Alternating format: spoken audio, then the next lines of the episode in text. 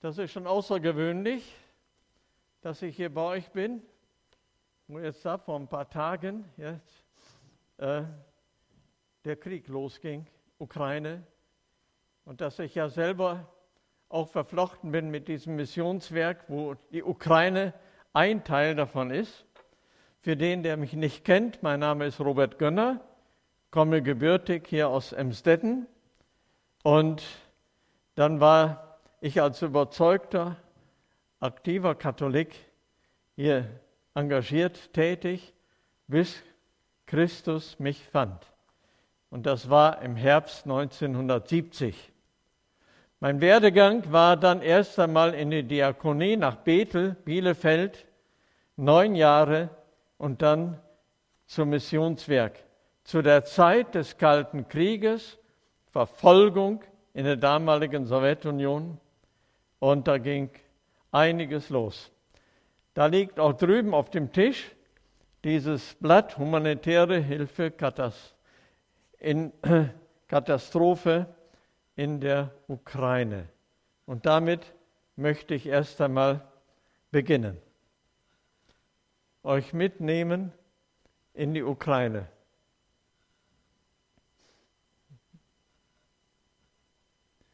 Bricht dem Hungrigen dein Brot. Das steht in Jesaja 58 und da wird nachher auch die Predigt sein. Von den ganzen fürchterlich zerbombten Häusern und Straßen habt ihr in den Medien mitbekommen. Weiter. Hier ist, kannst du mal zurückgehen, Viktor Matschuk. Er ist mit einer, den ich traf, in Mariupol südlich äh, und dort sagte er, können nicht alle weglaufen. Ich bleibe hier, die Menschen brauchen mich. Und ich habe immer wieder auch dann ermutigt, es können nicht alle weglaufen. Man kann es menschlich gut verstehen, wem das Wasser bis zum Halse steht und keiner Ausweg hat, Verzweiflung, das wissen wir aus den Medien. Aber dort brauchen die Menschen den Heiland. Weiter? Dass die Panzer rollen, und das Unwahrscheinliches passiert. Weiter. Wie geht es den Kindern? Auch das sehen wir aus den Medien. Die traumatischen Erlebnisse, die Kinder durchmachen, ist schon unheimlich. Sehr viel Not haben die 70 Jahre kommunistischer Diktatur ausgelöst. Und daraus resultierte die Straßenkinderarbeit, auch in der Ukraine in besonderer Weise. Politkin Janowski, der ja schon heimgegangen ist, er gilt für meines Erachtens als der Vater der Barmherzigkeit für die Ukraine. Was er aufgebaut hat in, ja, vor etwa 15 Jahren, als Juliana Timoschenko Ministerpräsidentin war in der Ukraine und sie hat immer wieder gesagt, die Leidtragenden an die Folgen des Kommunismus mit der Zerstörung der Persönlichkeit ist der Kommunismus und die Leidtragenden sind die Kinder. Hier müssen wir helfen. Und sie war eine Reformpolitikerin. Sie wurde durch Intrigen gesteuert aus Moskau, gestürzt und die ganze Entwicklung, wie wir sie bis heute haben und dass der jetzige Präsident sich doch mutig entgegenstellt gegen die Politik von Moskau, ist schon beeindruckend. Dass Kinder in ihrer Verzweiflung dann bei das Wörtchen mir schreiben, übersetzt Frieden. Ein Kind sehnt sich nach Frieden und wann ist das endlich vorbei? Traumatische Kinder die fürchterliches erlebt haben, kommen zu den Freizeiten. Auch jetzt im vergangenen Sommer hatten wir wieder Freizeiten betreut, auch in der Ukraine, besonders in den Karpaten, dass Kindern den Heiland finden, dass in der ganzen fürchterlichen Situation die Verzweiflung und die Flucht menschlich verständlich ist.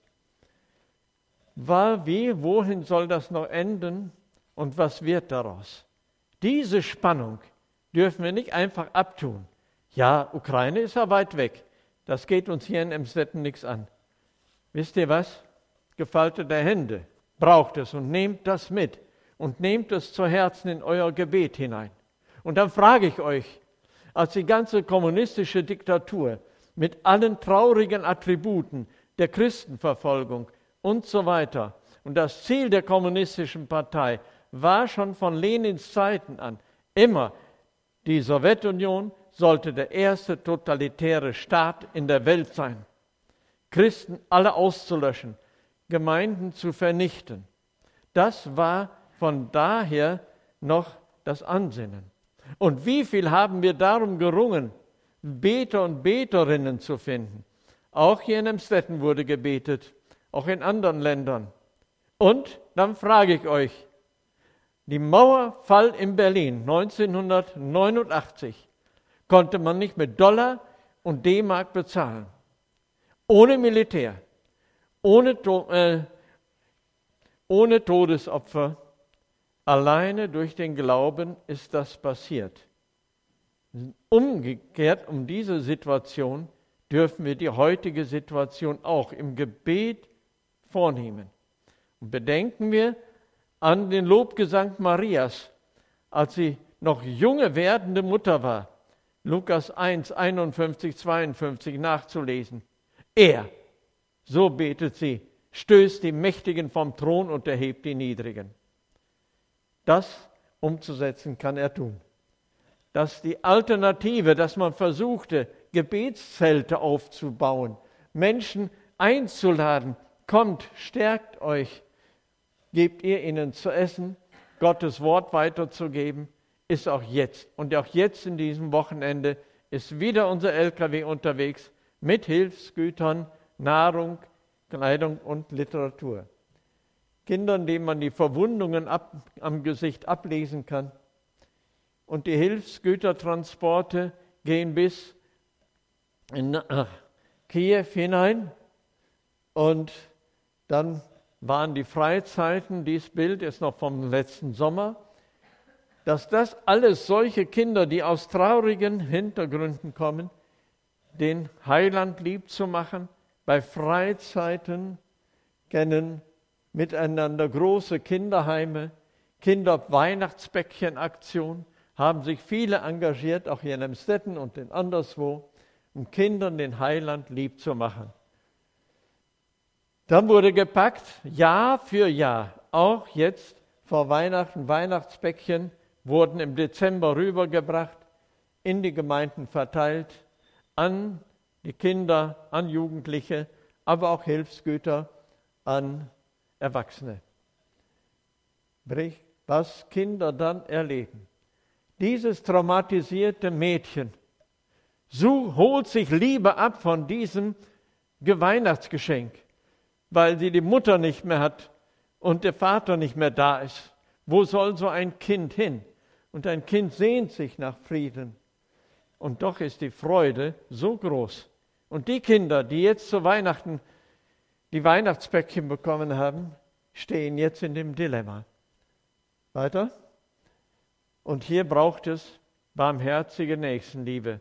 Und wir arbeiten daran, planen schon für den kommenden Sommer wieder Freizeiten und auch wieder Weihnachtsbäckchen. Möge Gott schenken, dass es möglich ist.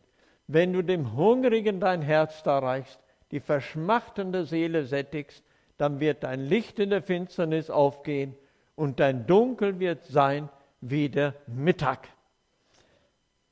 Und hier die Gebetsanliegen an das, was einstmals vor über 100 Jahren Kornkammer Europas war. Das war die Ukraine.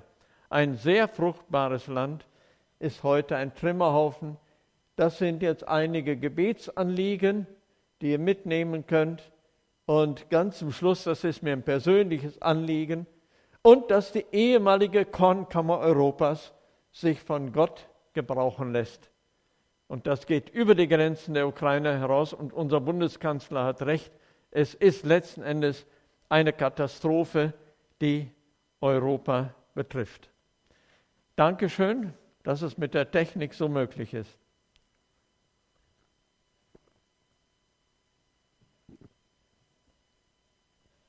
Und da komme ich jetzt zu dem Bibeltext den wir eben sahen, und zwar in Jesaja 58. Der Prophet Jesaja ist meines Erachtens der Prophet im Alten Testament, der so fein Christus lieb machte und so fein schon Evangelium brachte.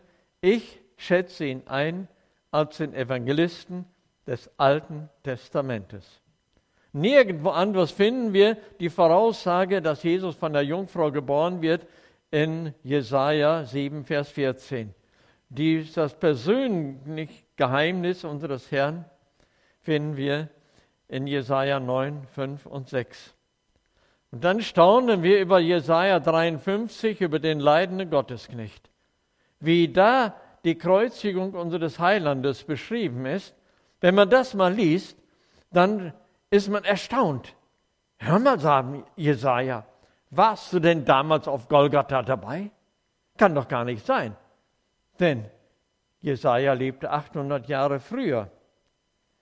Hier hat er in prophetischer Vorausschau hineingeblickt, hineingeblickt und darum hat auch dann das ganze Buch Jesaja, gerade auch die nachfolgenden Kapitel nach Jesaja 53, evangelistischen und missionarischen Charakter.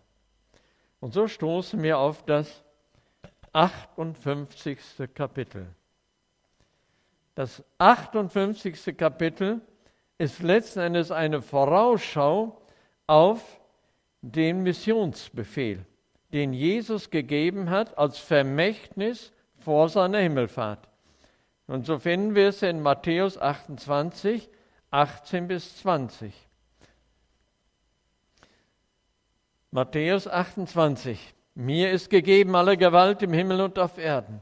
So geht nun hin und macht zu Jüngern alle Völker und tauft sie auf den Namen des Vaters und des Sohnes und des Heiligen Geistes und lehrt sie alles halten, was ich euch befohlen habe.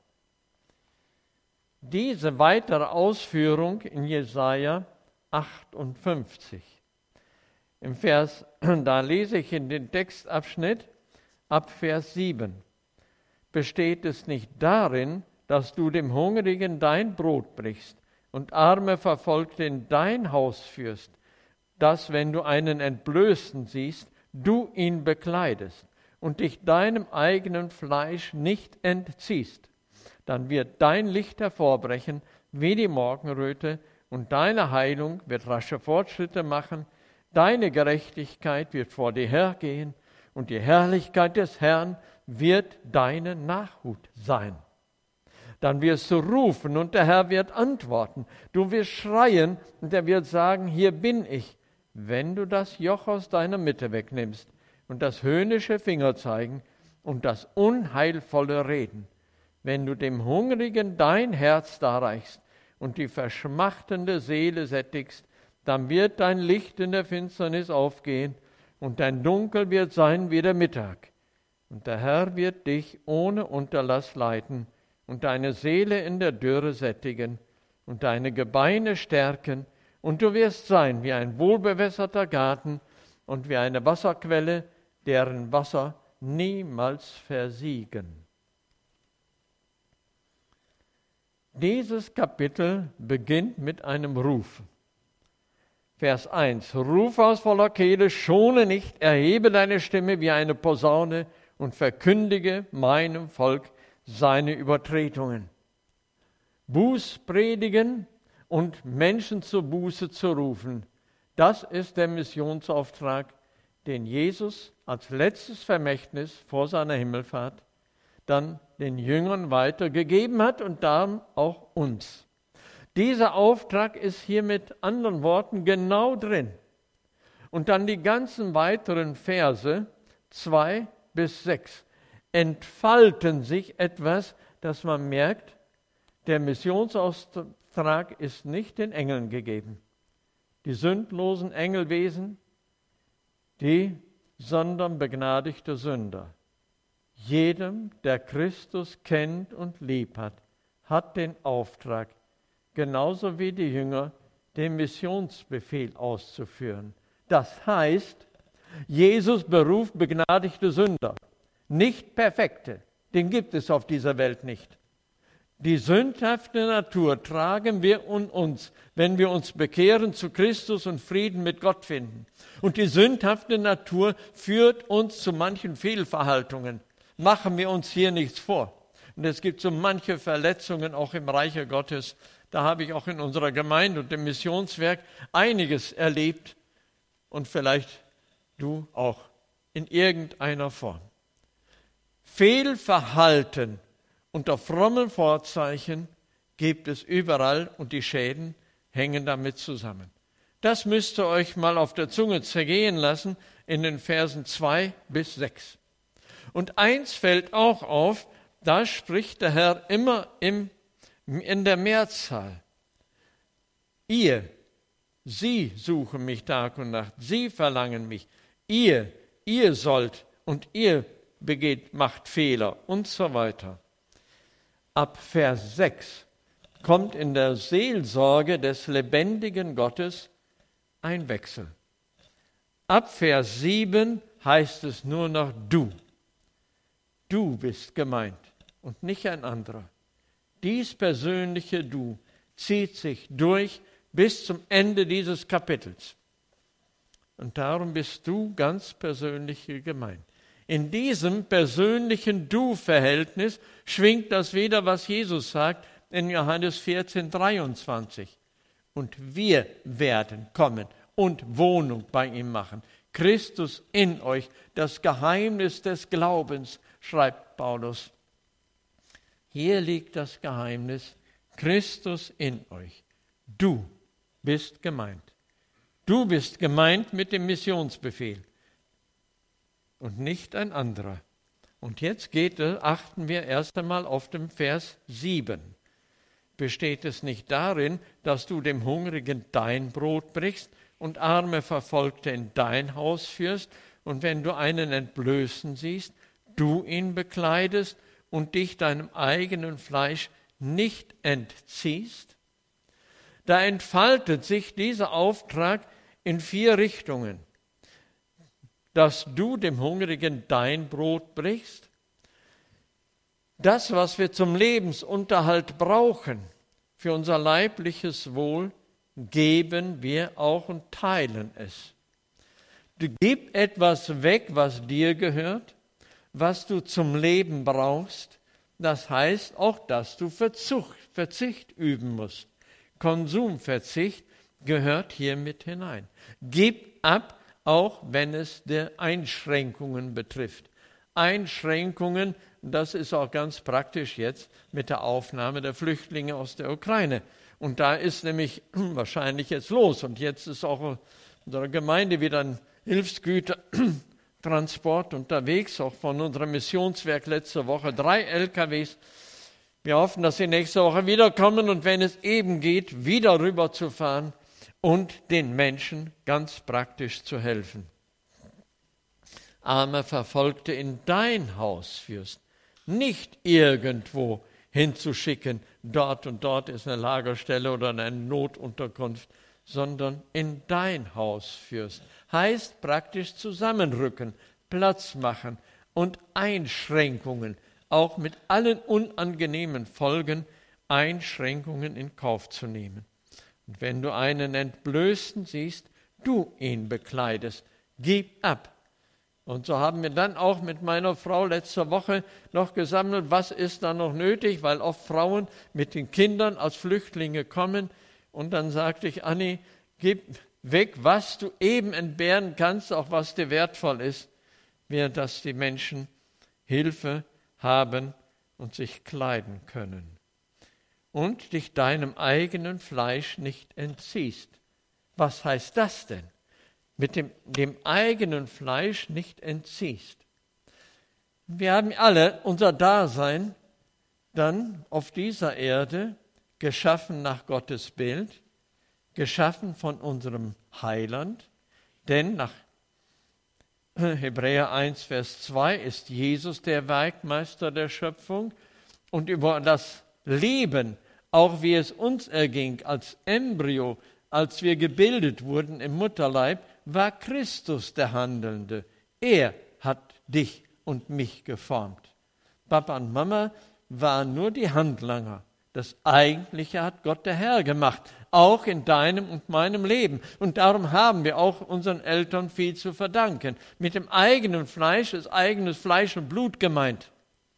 Die Beziehung mit den Verwandten, Eltern, ja, und wer sie noch hat, und umgekehrt zu den Kindern und Enkelkindern.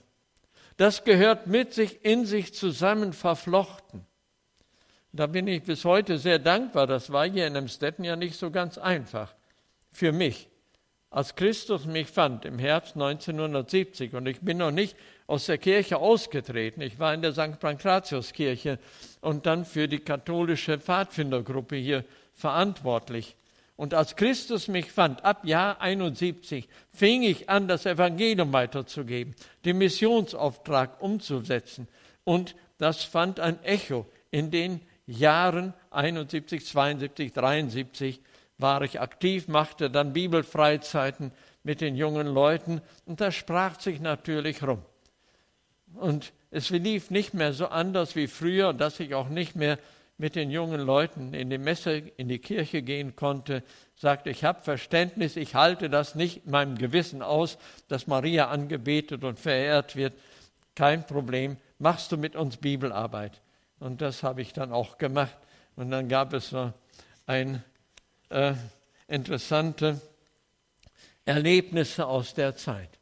Aber die Unruhe machte sich immer bemerkbar und ich war dann natürlich durch die Aktivität ziemlich bekannt und dann wurden, gingen die Beschwerden, dass der Dächernd hier dann die Beschwerde nach Münster zum Bischof gab und dann wurde eine Aktion gegen mich hier in Emstetten in Gang gesetzt um mich rauszukatapultieren. Oder das moderne Wort Mobbing. Mobbing gegen mich hier in der St. Pankratius-Gemeinde, bis dann schließlich es so weit war, dass der Bischof dann mich unter Druck setzte und sagte, wenn Sie nicht mehr über Ihren Glauben schweigen, wenn Sie das nicht mehr können, müssen wir Sie, Ihnen die Arbeit an den jungen Leuten verbieten.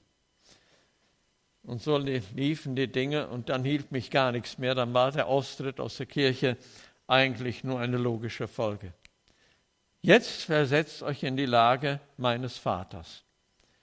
Mein Vater, seine Freunde aus der früheren Zeit, die sagten ihm, hör mal, was ist aus deinem Jungen geworden? Der ist ein Ketzer. Den hätte man doch vor 400 Jahren verbrannt, hier mitten in Emstetten.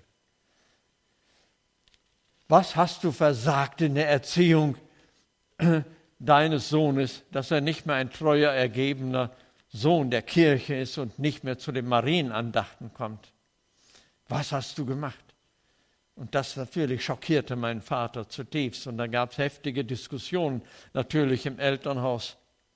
Und dann hat mir ein lieber Bruder gesagt, pass auf, Robert, er ist und bleibt dein Vater. Dem hast du dein Leben zu verdanken. Hör auf, dich zu streiten. Bete für ihn. Und über das Gebet des Glaubens gibt es keinen Ärger mit deinem Vater. Das machst du mit dir und deinem Herrn. Und dann vergingen die Jahre. Und natürlich dann, als es dann soweit war und es sich langsam geebbt hatte und meine jüngste Schwester dann nachher noch zum Glauben kam, dann kam der 21. Oktober 2010. Zu der Zeit war mein Vater 92 Jahre alt, trotz Hirnverletzung im Zweiten Weltkrieg.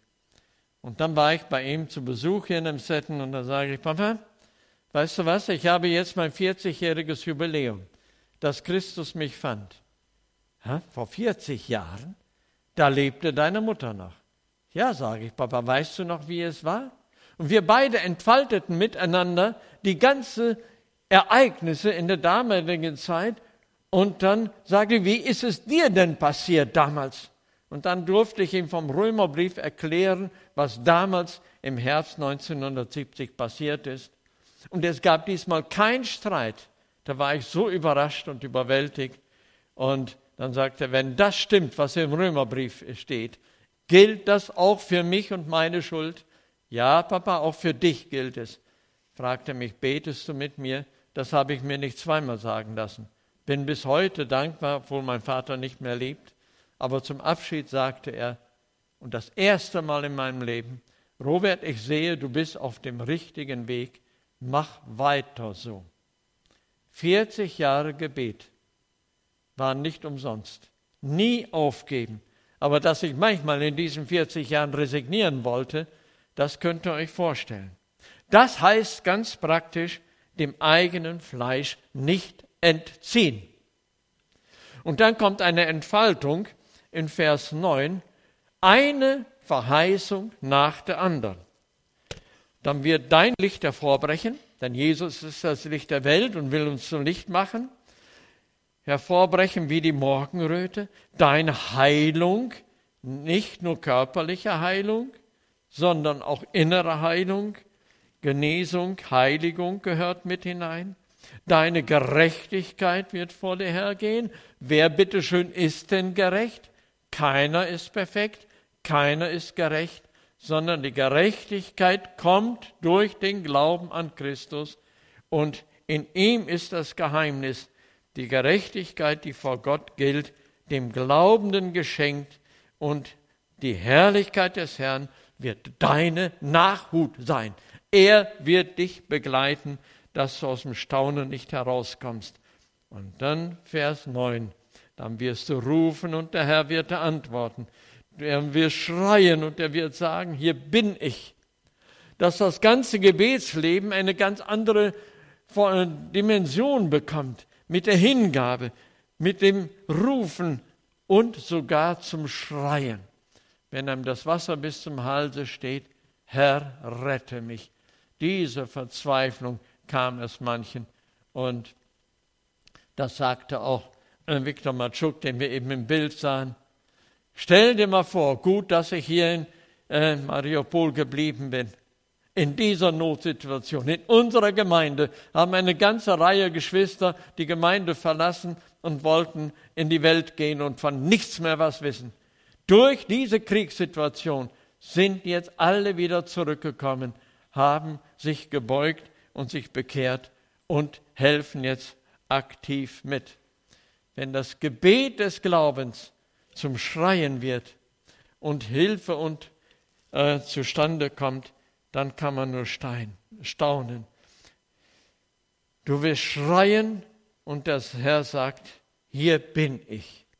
Und dann kommt etwas, ein ganz kurzer Text, eine noch Zusammenfassung, was man vorher in den Kapiteln 2 bis 6 schon hatte. Und zwar steht hier, wenn du das Joch aus deiner Mitte wegnimmst und das höhnische Fingerzeigen und das unheilvolle Reden. Joch, Zwang und geistliche Unterwerfung oder geistlichen Missbrauch steckt hier mit drin.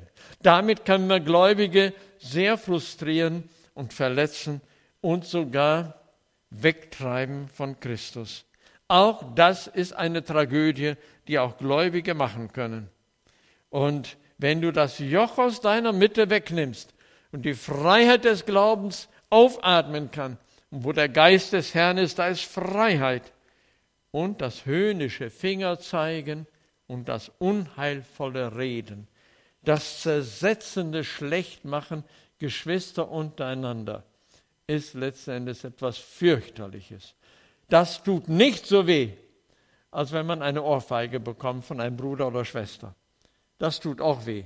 Aber diese inneren Verletzungen, höhnisches Gerechter und Gerede und dann noch hinter dem Rücken, um einen Menschen fix und fertig zu machen, das ist letzten Endes eine Tragödie und das ist Sünde.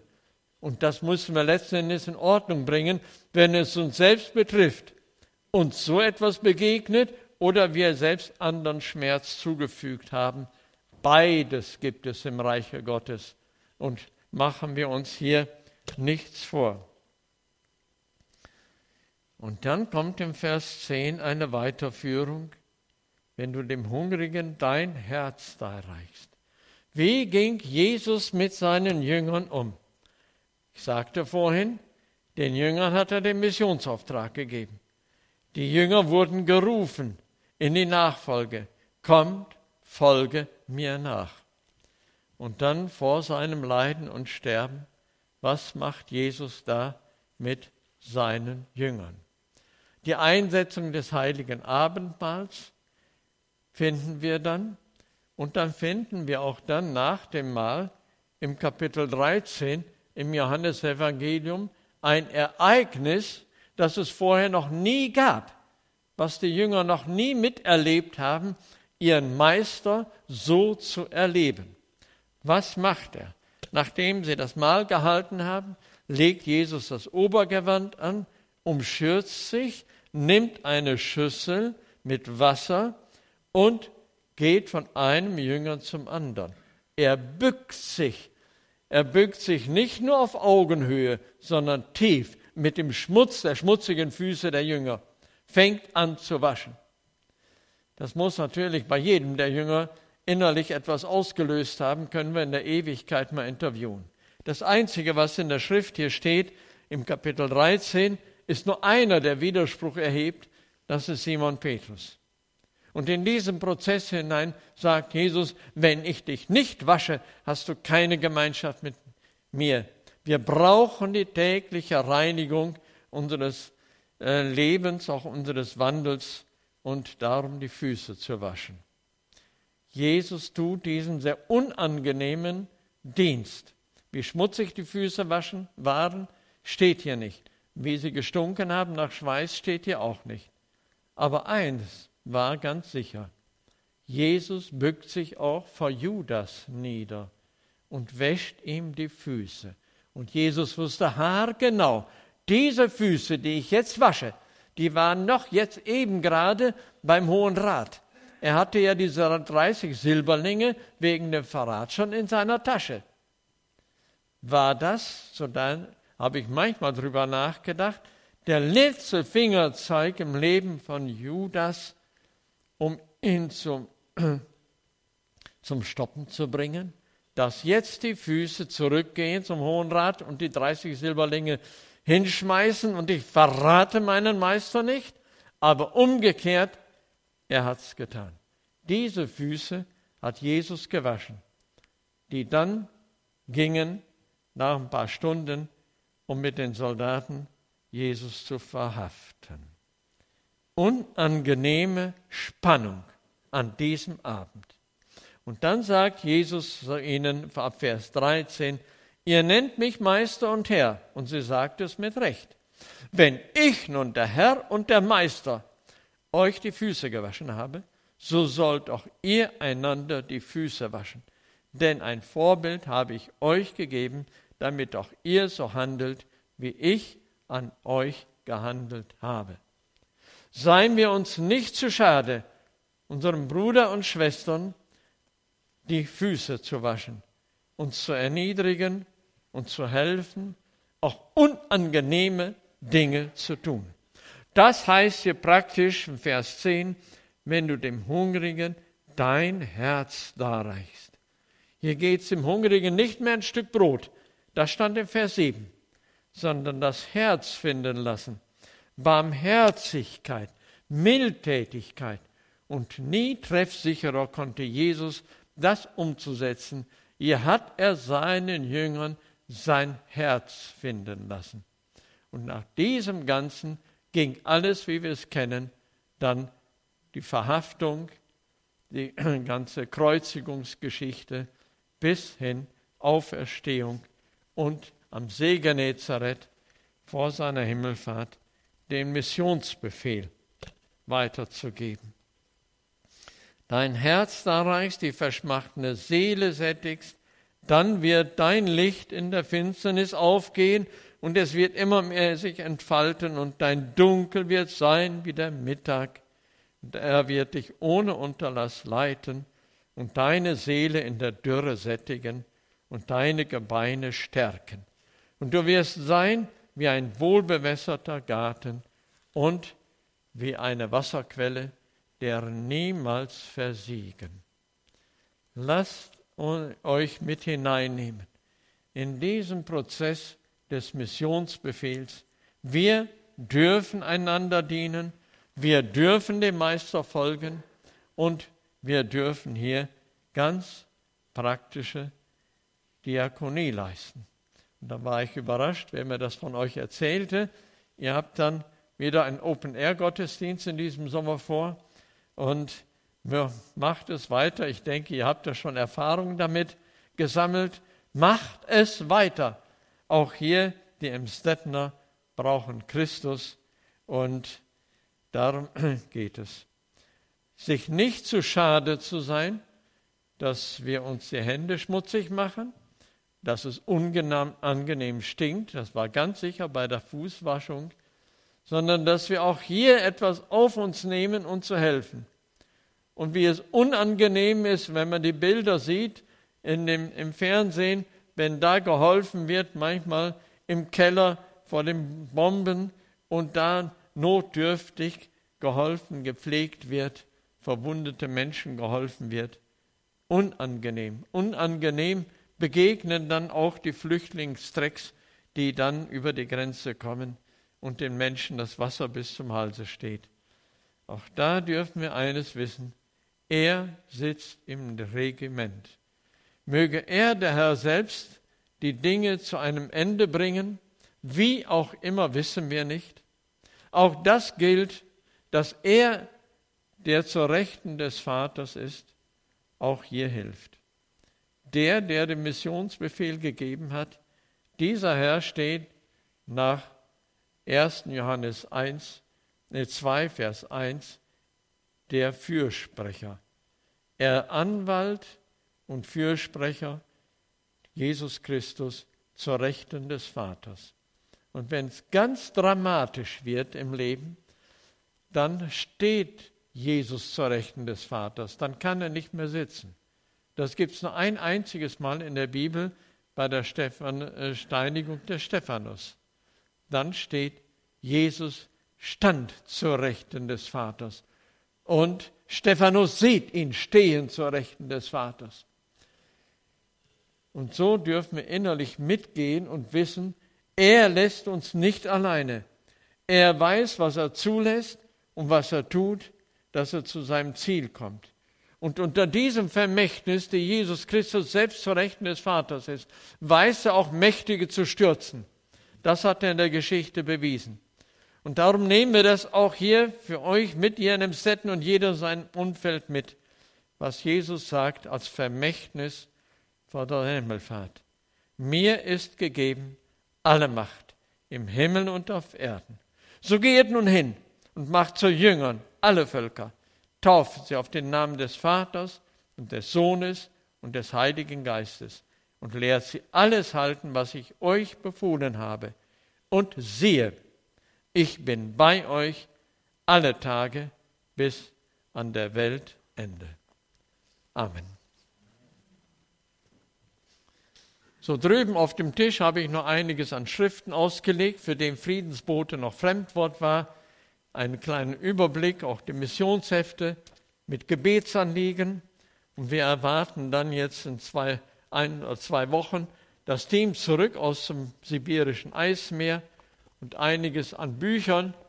Schaut sie euch an mit Zeugnissen, Anregungen zum Gebet. Gott segne und gebrauche euch.